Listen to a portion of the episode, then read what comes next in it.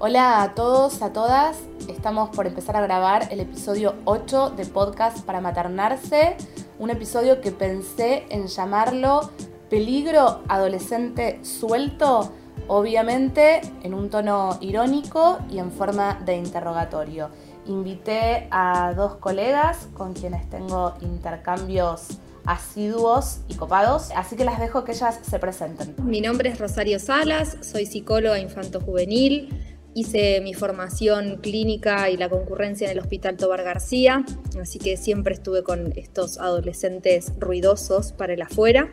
Eh, luego fui ampliando un poco mis, intereses y ahora me dedico también al área de lo perinatal y de la crianza y me encuentran en Instagram como arroba Maternando Infancias. Yo soy Catalina Quiroga, eh, soy también psicóloga con orientación psicoanalítica, perinatal y reproductiva. Fui concurrente en el centro número uno de Capital Federal.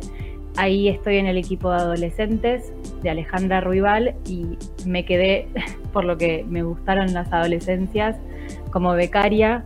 Así que eso es lo que también me, me convoca y le contaba a Luji el otro día que maternidades y adolescencias tienen muchas cosas en común, ya hablaremos. En Instagram soy tribu maternante. Bueno, gracias Cata, un placer enorme tenerte. Bueno, cuento también quién soy yo para, para no dar por supuesto que sepan quién es quien les habla. Soy Luján Roseto, psicóloga, policultora y sexóloga clínica de formación. Em, respecto a lo que tiene que ver con adolescencias, me gusta recordar mis inicios. Me cuesta porque pasó hace mucho. Hice mi concurrencia en el servicio de orientación vocacional del Hospital Borda, que siempre cuento que se trabajaba no con externos, sino con Em, pacientes que venían de afuera y muchos eran adolescentes que estaban en el último año del secundario a hacer su proceso de orientación vocacional. Y ahí arranca un poco mi recorrido con las adolescencias, que me parece siempre un temón por muchos motivos, pero siempre es un tema que, bueno, que se reedita.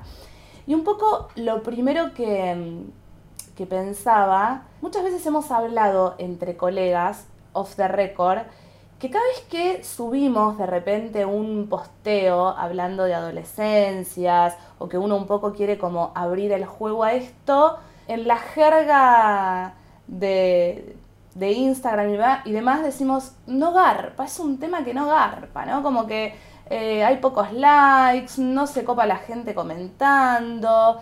Em, más allá de que yo tengo como toda una teoría quizás acerca de por qué pasa esto, pero ¿qué piensan ustedes? Y acá me parece súper interesante que las tres, más allá de que después cada una fue por ahí abriéndose a otra cosa, pero un poco que eh, hemos coqueteado o estamos también dentro de lo perinatal. Entonces, ¿por qué estando dentro de de lo perinatal y dentro de lo que también tienen que ver con las mapaternidades y con las crianzas, hablar de adolescencia parece que no fuera interesante, que no fuera eh, redituable. ¿Qué piensan ustedes? Yo creo que un poco tiene que ver con, que es un periodo complejo. Complejo no para el adolescente, sino para quienes acompañan. Digamos, en, la clínica eh, el trabajo para mí es como de los más divertidos e interesantes de acompañar porque implica mucha creatividad, mucha flexibilidad, mucha cercanía, correrse de esta cosa del psicólogo solemne, ¿no? Y de poder alojar Em, la demanda de los padres, que en general los análisis o los tratamientos de los adolescentes inician por un pedido de terceros, ¿no? Eh, y luego ir, ir, fabricando ahí una, una, demanda y armar algo en, la transferencia para, para, acompañar ese proceso que creo que, adelantándome un poco a lo que decía Cata, de que lo perinatal y la adolescencia tienen eh, mucho que ver, creo que lo que se pone en juego es ese periodo de transformación ¿no? Como de reconfiguración de algo de la identidad y donde empieza a ponerse en juego algo muy primitivo, ¿no? Como e, este pasaje de, la endogamia a la exogamia y, que viene como a reconfirmar em, lo que tiene que haber estado constituido previamente. Re, sí. Yo tengo mi teoría. A ver. Y es que dentro de poco las adolescencias van a agarpar, porque todas las mamis que arrancaron con sus cuentas con niños pequeños, sí están yéndose a las pubertades. Re. Yo creo, eh, coincido con algo de lo que dijo Ro, porque la adolescencia incomoda. En la juntada familiar, eh, él o la adolescente que llega te va a cuestionar. algo de lo que vos das por sentado. Entonces traen preguntas, eh, está la sexualidad flor de piel, entonces hay algo de eso que, viste, uno no quiere mirarle las tetas a la prima que le crecieron, pero eh, un poco, algún comentario no sabe si hacer, no sé, eh, o sea, yo voy a ser un poco políticamente incorrecta. Todo, todo lo que quieras. Es la idea. Y digo, las adolescencias nos incomodan, nuestras propias adolescencias, a veces a una recordarse en esa etapa te da un dolorcito de panza, un cosquilleo, un, como esa sensación de, ay, eh, no sé si quiero hablar de eso hoy. Entonces me parece que puede ser ese interjuego, ¿no? Entre esa etapa, todavía en, la familia, en las familias de las seguidoras que, tenemos. Actuales.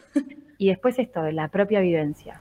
Re, re, está, está buenísimo lo que están diciendo. Sí, termina siendo como mucho más políticamente correcto y cuidadoso y sweetie, por más complejo que sea, hablar de un bebé y de qué es lo esperable y no esperable con un bebé que hablar de lo que puede empezar a ser mi hijo, mi hija de 13, 14, 15, en donde con la palabra o con el cuerpo me va a entrar a incomodar, ¿no? Me encanta lo que están diciendo y cómo se va abriendo el juego, como digo yo. También hay como dos cuestiones que a mí me, me parecen. Yo creo que va a empezar a agarpar y va a empezar a tomar otra notoriedad hablar de adolescencias y me parece, más allá de que a mí es un tema que de verdad me encanta, yo dije, no, no, no, hay que, hay que hacer un podcast y un episodio de esto y no me importa que garpe, que no garpe, que sea rituable, yo quiero hablar porque además me parece que hay una deuda enorme que dejó la pandemia eh, con esta población en particular, entonces dije, es, eh, ¿no? Como ahora abrir un poco el micrófono y traer a voces autorizadas. Ustedes contaron también que laburan hace mucho tiempo en esto. Y como recordar, hablando de esto de lo perinatal, las primeras infancias, que los adolescentes siguen siendo hijos e hijas. Y que cuando hablamos de crianza respetuosa, que está tan en auge y podríamos hacer otro episodio, que lo dejaremos para otro momento, ¿no? ¿Qué es la crianza respetuosa? La crianza respetuosa no se limita a un bebé y a los primeros años de vida. Hablar de adolescencias también tiene que ser hablar de crianzas respetuosas. Absolutamente. Y engancho con una última cosa y les dejo que ustedes agarren la posta también. Me parece que como esto de crianza respetuosa es un término muy contemporáneo, ¿qué sucede? Hay muchas mamás papás de adolescentes de 17, 18 años, soy muy mala con las matemáticas como toda psicóloga, pero vamos a poner alguien que nació en el 2004, 2005. ¿Qué pasa? Algunas mamás me dicen, la verdad que no existía el término crianza respetuosa cuando yo tuve a, a Florcita. Y entonces eso da mucha culpa también. Que esto en medicina es mucho más fácil a veces de calmar, ¿no? Bueno, en mi época no se decía que los bebés tengan que dormir boca arriba, boca abajo, verticalmente y ya está. A la hora de hablar de cuestiones que tienen que ver con la psicología, con la salud mental, y emocional, bueno, esto remueve mucho, entonces como da miedo también por eso, ¿no? Como que se sienten en deuda. Sí, el límite es muy, es, un momento donde el límite es muy finito también en, el, en el modo de acompañar, ¿no? Por, por esto de pensar, bueno, cómo acompañar respetuosamente, entendiendo que es un momento en donde el sujeto está construyendo algo de lo íntimo, por fuera de, lo familiar, ¿no? A mí me gusta mucho esta, idea de Rodulfo de, un retorno a la exploración, ¿no? De pensar a la adolescencia como un retorno a la exploración donde algo de este, este hilo, cordón umbilical, vuelve a tironearse y a estirarse, ¿no? Y empiezan a aparecer otros, escenarios donde el, el hijo la hija queda por fuera de la mirada, y cómo eso interpela a, las madres y a los padres en su posición, cuando también lo que propone Rodulfo en, esto de retorno a la exploración es poder entender el carácter lúdico también, digo, que el adolescente también sigue jugando y juega en otros territorios, juega con su propio cuerpo, juega con el límite. Mm. Está buenísimo lo que estás diciendo. El otro día también escuchaba a, una mamá muy sabia en su discurso con algo muy simple, pero que ella decía, en el fondo, que haya cosas disruptivas y que mi hijo me diga, no te soporto, y callate, y se tape las orejas, o a veces, bueno, ¿no? Este, cosas como más heavy, eso es un poco el arrorró, ¿no? Al lado de, otras cuestiones, el otro día alguien también me contaba que el hijo le decía, no te quiero, sabe que no te quiero. Por supuesto, se te destruye el corazón, pero por otra parte, cuando uno también puede ubicar su narcisismo adulto, Mm. hay algo acá que está bien que esté sucediendo, ¿no? está bien. Es lo saludable. Siempre digo que me preocupa mucho más el adolescente silencioso y el que no da batalla. No digo, hay que poner un poco la mirada ahí. Justo quería traer dos cosas. Primero teórica y después el ejemplo que me viene todo el tiempo a la cabeza cuando hablamos de esto. Winnicott decía, ¿no? el, psicoanalista pediatra inglés, decía, no hay cura para la adolescencia. Lo que hay que saber es esperar y no claudicar en el intento. O sea, él hablaba de los padres tienen que sobrevivir a las adolescencias de sus hijos e hijas, ¿no? Y esto es muy importante, como algo de esto de si mi hijo me dice no te quiero y no sé, y yo ya ahí me derrumbo y lo dejo sin, sin ese otro con quien confrontar, es un gran problema, ¿no? Me encantó. Lo que y por otro lado, claro, bueno, es que, es que es como vos decías esto de, correrse al narcisismo y yo decía, sí, hay que poder disociarse, obviamente que también generando algo de empatía, ubicando algo de lo que se puede y no se puede decir, mm o cómo me puedes decir las cosas si estás caliente conmigo, ¿no? Pero tampoco ser como, ah, esto no me conmueve, ¿viste? Porque claro, no, no. Porque buscan en un punto también. Claro. que uno siga estando. Digamos, ellos siguen constatando que, podamos seguir respondiendo, ¿no? Igual. Y por otro lado, pensaba mucho en esto de, dar lugar en Jean, la mamá de Otis, en Sex Education. Ese es el ejemplo de la mamá que no puede ser madre de un adolescente, mm. que, que no puede mirarlo como un niño que necesita su propio lugar para explorar su sexualidad, que ella tiene que correrse. Para mí, una clave bastante difícil, la más difícil de ser mamá de adolescente, poder abstenerse. Es correrse de ciertos lugares, ¿viste? Correrse y decir, no me las sé todas, no hice todo, no importa si lo hice o no lo hice, vos no. ¿no? Estuvo buenísimo esto que trajiste de Winnicott, de que la adolescencia no tiene cura. A mí me pasaba muchísimo, yo en un momento tenía el consultorio mucho más plagado de adolescentes, que además abro también ahí un pequeño paréntesis. Eh, con algo que decía Ro, de que en general este, el adolescente accede porque viene por, por por una demanda del padre o la madre. Sí, pero mm, igual es increíble cómo eh, muchas veces, ¿no? Por ahí le dicen, bueno, vamos a consultar con una psicóloga y ellos agarran viaje enseguida. O sea, muy al contrario a lo que pasa con otras cosas donde eh, hay resistencia, qué sé yo. Acá este, muchas veces eh, acceden y después es una población muy fiel en el consultorio. Es el paciente o la paciente que paradójicamente no te falla, que cumple, que asiste. Eh, eso es algo que por ahí estaba re bueno, ¿no? De, recalcar. Que también debe tener que ver con esto, con la necesidad de armar algo íntimo. Total. de un espacio seguro y de, por, por fuera de lo por familiar. Fuera, por fuera de lo familiar, absolutamente. A mí son las que más me mensajean entre semana, ¿viste? Que te van mm. contando un poco el minuto a minuto de su de sus sentimientos, que también ahí hay que saber acotar, ¿no? Pero digo, eh, es un nivel de intensidad, por eso las adolescencias también nos, es como que a veces, viste, te abruman, mm. pero, pero es, muy lindo porque también son las, que, las más agradecidas, las que más reconocen, viste, y las que te recuerdan. A mí me encuentran por Instagram hoy en día pacientes del hospital o de otros momentos y es como, ay, te encontré por acá, siempre me acuerdo de vos, como esta, es una población hermosa. Pero me parece que es que, retomando esto de Winnicott, de la adolescencia no tiene cura, pivotear mucho entre, bueno, obviamente dar entidad y ofrecer espacios y observarlos, que yo siempre digo observar a los hijos no es lo mismo que mirarlos,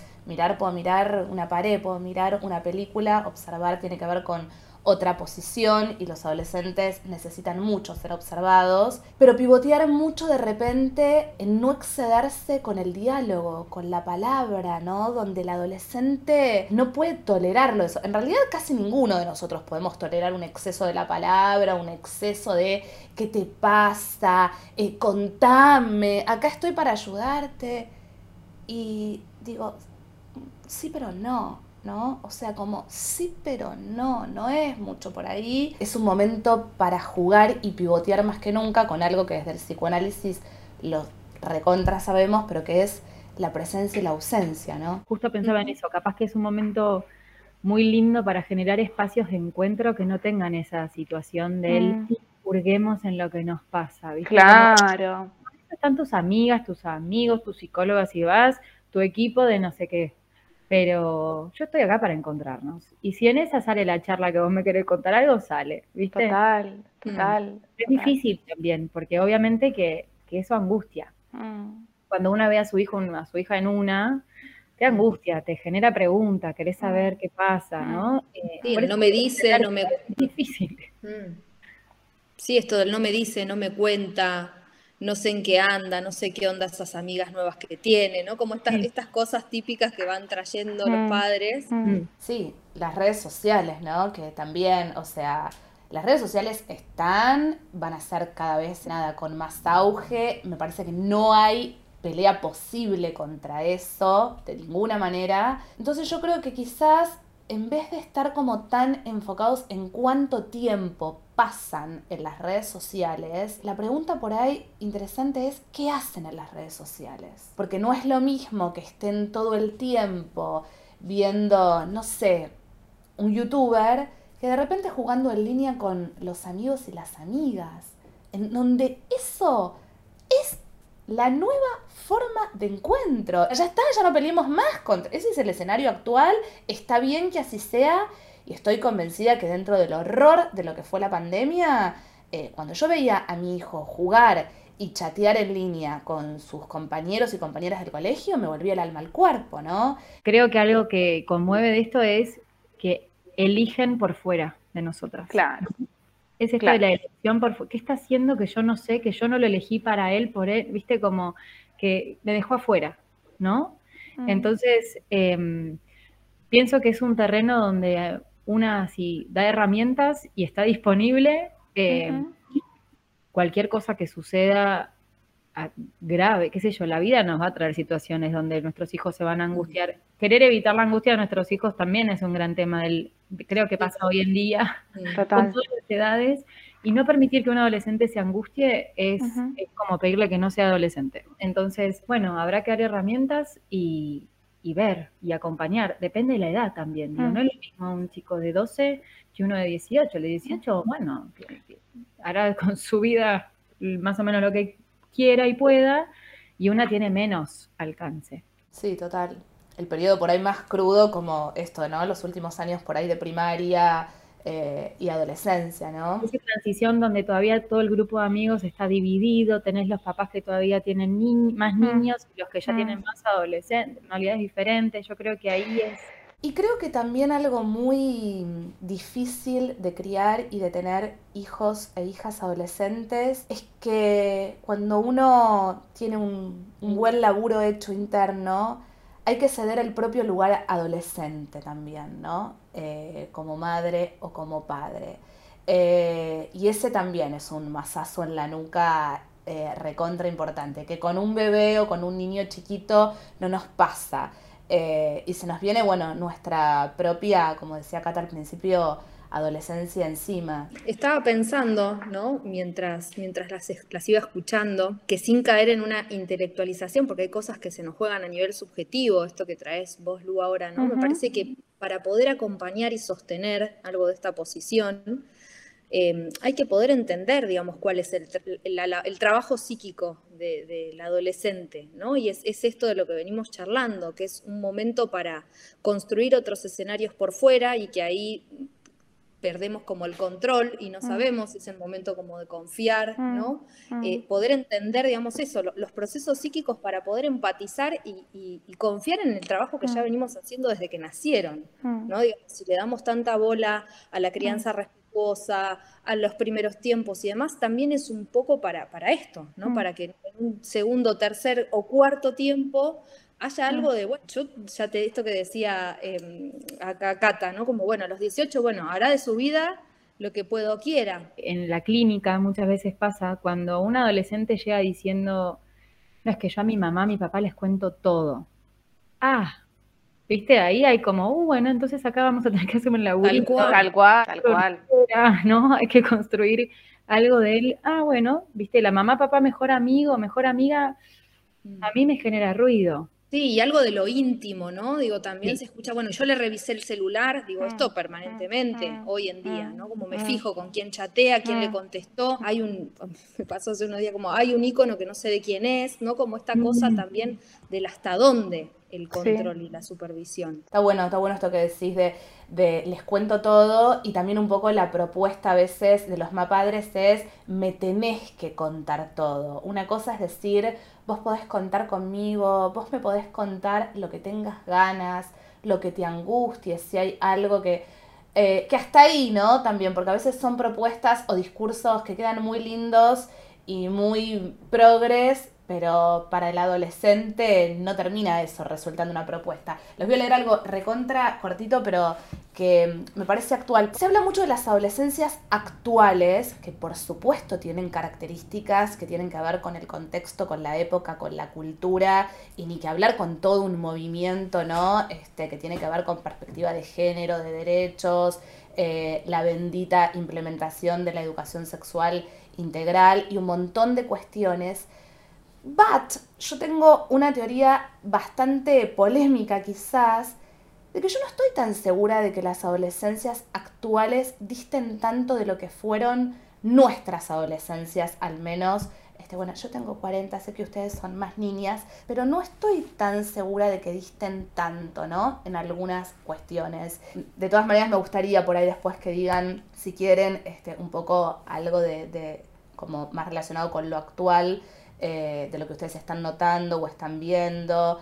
Eh, por supuesto, eh, con, más perspectiva tendrá que dimensionarse lo que fue la pandemia también, esto del el barbijo, el otro día leía que muchos adolescentes no se lo quieren sacar por, por ejemplo, porque se ven más lindos o para disimular el acné, bueno, y todas cuestiones que tienen que ver también con lo verbal, la expresión y demás es un libro que tiene compilados, obviamente alterando la identidad, pero fragmentos de cosas que escriben adolescentes, ¿no? Dice, fragmento del diario de Ivana de 16 años. 16 años, aparte, edad, o sea, ahí, la, flor total de, de la adolescencia. Buenos días, how are you? Les cuento. El sábado fue el casamiento de Mariana y Roberto. Mariana estaba lindísima. La tía Teresa era la ridiculez en pinta. La fiesta estuvo asquerosa. Pasó algo, pasó algo de lo que aún no estoy segura. Hubo un momento de la fiesta en el que pasaron ese tema de Alejandro Lerner que se llama Algo que decir. Instantáneamente me empezaron a caer unas lágrimas y no sabía por qué. El asunto fue que todos me empezaron a preguntar qué me pasaba. Y como ni yo sabía, yo contestaba nada y nadie me creía. Después estuve toda la noche medio triste, como angustiada. Algo así, fue horrible. Me pareció tan hermoso, tan genial, tan imposible no retrotraerse a esa escena, que es un libro, no sé, este, yo lo cursé, la cursé esta materia en el 2004, y sigue siendo recontractual, ¿no? Leerlo, y ahí está todo, casamiento, eh, endogamia, ella que sale a través del tema de la escena. Eh, a los Cerati pongo canciones tristes para sentirme mejor. Una belleza, ¿no? No es como pura poesía, pero ahí está la adolescencia, ¿no? Y los demás preguntándole, ¿qué te pasa? Imagínense si una madre o un padre hace de esto, porque no sabes lo que pasó. Mi hija se largó a llorar en la fiesta de la tía Teresa y era nada, era un adolescente ahí, así que, eh, bueno, me pareció que venía como muy broche a lo que estamos hablando y, y laburar mucho, por eso el título también del podcast, para correr a los adolescentes eh, de este lugar de estigma que sigue recontra estando, eh, por eso la ironía en esto de peligro adolescente suelto, no estigmatizar ni subestimar. la tristeza, obviamente, comportamientos obviamente que tengan que ver ya con, em, con algo que seguramente esté dando cuenta de otra cosa. Quieren, como sé que es muy delicado decir esto, pero quieren mencionar algunas cuestiones en donde, bueno, estar atenta, atentos y atentas a, a pautas como más de alarma, que tengan que ver con, con lo que se pone en juego también en el cuerpo, que en la adolescencia está ahí como re en primer plano. Eh, ¿Quieren contar un poquito eso? Primero, yo iba a decir esto justo cuando decía lo de la adolescencia no tiene cura, justamente no la patologicemos. O sea, no tiene cura porque no es una enfermedad, ¿no? Genia, genia, Cata. Eh, entonces, importante no patologizarla. Ahora, obviamente que dentro de lo esperable hay cosas que se pueden ir de esto esperable, ¿no? Eh, y un poco lo que decía Ro, de cuando hay el adolescente sobreadaptado, mm. el, que no confronta nada, es que nunca cuestiona, el buen alumno, ah. ¿viste? cumple con ah. todo, y se lleva bien con todo el mundo, es divina, divino. Ah. Ay, ¿dónde? Mm. ¿Dónde está? ¿Viste? Como, eh, ¿Qué tiene miedo de romper? Y también el, que pide, esto que decía Lu, digo, hay muchos que piden un espacio. Quisiera ver una psicóloga. ¿Por qué? Me pasó a mí. que yo a 15 años era, me quiero analizar. ¿Por qué? Porque me pinta, porque ya me gustaba la psicología, porque quería ver de qué se trataba, y me acuerdo esto, ¿no? Como de, pero si no te pasa nada, si está todo bien, digamos, era una adolescente promedio. Eh, y, bueno, esto también me parece que está bueno poder escuchar cuando hay un pedido eh, y no resistir a ese pedido. Y después está lo más sí problemático si queremos ir a situaciones donde digo acá hay que poner foco y realmente esto ya no es adolescencia, es algo más. Eh, sí, conductas autolesivas y una vez cortes, bueno, esto está sucediendo mucho, cortes, trastornos de la conducta alimentaria. Un montón. Mm, situaciones ahora eh, hay mucha cuestión con, el dinero, con la plata, estafas, ah. que copian las tarjetas de crédito de amigos, amigos. Sí, escuché. Situaciones donde ya eh, el sistema no solamente está con la imagen, sino con lo que tengo, ¿no? Algo ahí para empezar a preguntarnos. Em, sí, y cuando hay conductas de riesgo por ahí a repetición, ¿no? Digo, mm, no, no mm. de de una borrachera ocasional y demás, pero sí cuando en esas circunstancias se empiezan como a vincular con, mayores, con adultos, con gente como donde empieza a ponerse ahí algo del riesgo más al borde, ¿no? Y el aislamiento, algo que pudo haber dejado la pandemia. Eso, el aislamiento y, y algo que también recibo muchos como eh, el, bajón, digamos, el no poder, eh, la, voluntad afectada, quedarse y a quedarse y a quedarse adentro y a quedarse adentro, que hay algo esperable, ¿no? De, este, de este, aislamiento y de este, del replegarse. Sí, pero quedaron, quedaron directamente, ¿no? Como coagulados un poco en esa. Por eso para mí fue tan doloroso cuando en un momento de la pandemia, eh, alrededor del final del 2020, que ya se habían empezado a abrir algunas cosas, que todos, quien más, quien menos, habíamos ido a tomar un café a un bar, pero el chivo expiatorio por excelencia fue por los pendejos que van a la clandestina, eh, yo tengo el virus en mi casa. A mí eso me pareció tan, tan injusto, tan atroz. Primero porque fueron muy pocos los adolescentes que pudieron hacer eso. ¿eh? Yo he tenido eh, en el consultorio también muchos casos que era por favor, anda aunque sea una vuelta con un amigo, con una amiga, ¿no? Algo del miedo fue muy... Mm. Quedaron en ese estado de cuarto de repliegue y, y como en esa. Y además, un poco volviendo a lo que decíamos durante todo el episodio, lo esperable era que el adolescente vaya a la clandestina y que también tenga como alguna conducta disruptiva, al margen de lo que por supuesto eso después puertas para adentro generaba, y entiendo, ¿no? Este, digo, los contactos, bueno, sin entrar en... Pero fue muy injusto ese lugar de chivo expiatorio que históricamente ocupa la adolescencia, ¿no? Y a veces cuando abren la boca dicen cosas donde uno sabe cómo poner ahí... Es, el adolescente es muy sutil, hay que saber jugar mucho ese, ese lugar, ¿no? Hace poco uno me dijo algo que me pareció espectacular. Me dijo, me di cuenta que después de muchos días de estar de mal humor, algo muy típico del adolescente, me siento muy triste.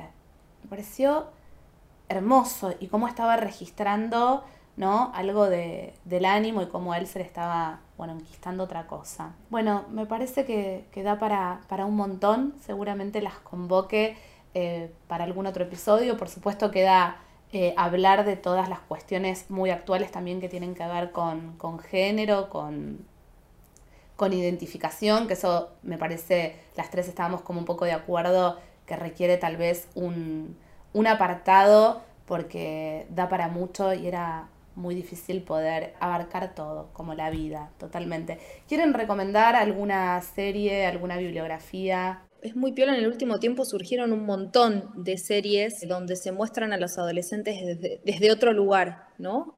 Eso ayuda también, ¿no? A que, a que empiece a agarpar más, a hablar de adolescencia. estuvo bueno que empiecen a aparecer otras. Sex Education para mí es la uno, porque te muestra lo disruptivo, pero también te muestra una necesidad enorme de contención, de afecto. Lo tierno.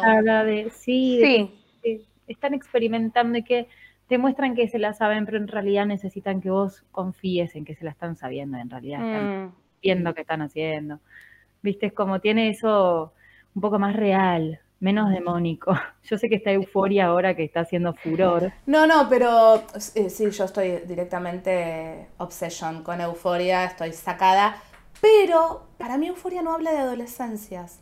Euforia es un serión tremendo, pero euforia para mí, o sea, habla de adolescencias. Pero digo, se mete tan por otros lugares, es una maravilla, para mí es una obra de arte. O sea, tiene que ver para mí con muchas otras cuestiones. En cambio, bueno, Sex Education, ¿no? Bueno, es como eh, una clase de educación sexual integral, te diría. Justo estaba pensando que ayer hablaba con una colega que atiende adolescentes eh, y hablábamos sobre series y qué estábamos viendo y demás, y obviamente surgió euforia, y ella me decía esto, como que yo los veo a los adolescentes de euforia y saben coger, ponerse así, ponerse así. Yo era una pelotuda a esa edad, como que también muestran algo como de, del desenvolvimiento, ¿no? Eh, que, que fue como gracioso ese comentario, ¿no? Sí, sí, de, hecho a mí con la euforia me pasó también, que en un momento digo, pero para, este, esto es el secundario, cuando estaba ahí como tipo buscando, porque no puede ser, no puede ser una cosa así. Hay una escena eh, que está buena de, de euforia, eh, hablando así como más puntualmente de adolescencias, eh, que me parece muy gráfica para, el tiempo de la adolescencia y para a, posteriori, ¿no? Están en una mesa muchas chicas adolescentes en una fiesta. Entonces una dice, la verdad que este para mí es tipo el mejor momento de la vida, es espectacular esto. Y otra le dice, no, yo estoy segura que no, que dentro de 10 años no voy a querer volver a esto. Me pareció como que realmente es así, ¿no? Porque también hay una romantización de la adolescencia, ¿no? Como, ¿y vos qué problema podés? Yo a tu edad, ¿sabes qué? Y hay adolescentes que la pasan como la reverenda mierda y de hecho hay muchas personas que, nada, ¿no? Sabemos perfectamente que en la adultez eh, al último lugar que quisieran volver es a la adolescencia. Y para otros no, para otros la adolescencia es un lugar que más allá de lo complejo, lo ambivalente y demás, ocupa, bueno, un poco este, este tesoro, ¿no? El tesoro de la, de la juventud. Euforia sí lo que tiene, que está muy bien mostrado sobre todo lo que pasa en la realidad familiar, ¿no? Eh, eso me parece que está como muy bien encarado, que esa es otra de las de las problemáticas, ¿no? Adolescentes también, obviamente, tener que lo, que lo tener. Por eso no nos pasa esto como que nos vamos quedando cortas con todo lo que hay para mencionar, porque es una etapa que por supuesto es de ventana. Eso sí, también recalquémoslo, ¿no? En lo exploratorio uno puede explorar y ahí se abre el abanico. Es una etapa de, de ventana. Eh, así como hablamos de exogamia necesaria, pero bueno, también la ventana se abre a, muchas posibilidades. Por eso digo esto de, la observación y de la sutileza. Bueno, chicas, un placer enorme, me encantó. Igualmente. un lujo total tenerlas. Gracias por haberse copado este domingo. No, gracias a ustedes. Nos vemos pronto. Besos. Chau, chau. Bueno, hemos llegado al final de otro episodio de podcast para maternarse. Nos volvemos a encontrar. Gracias por el aguante.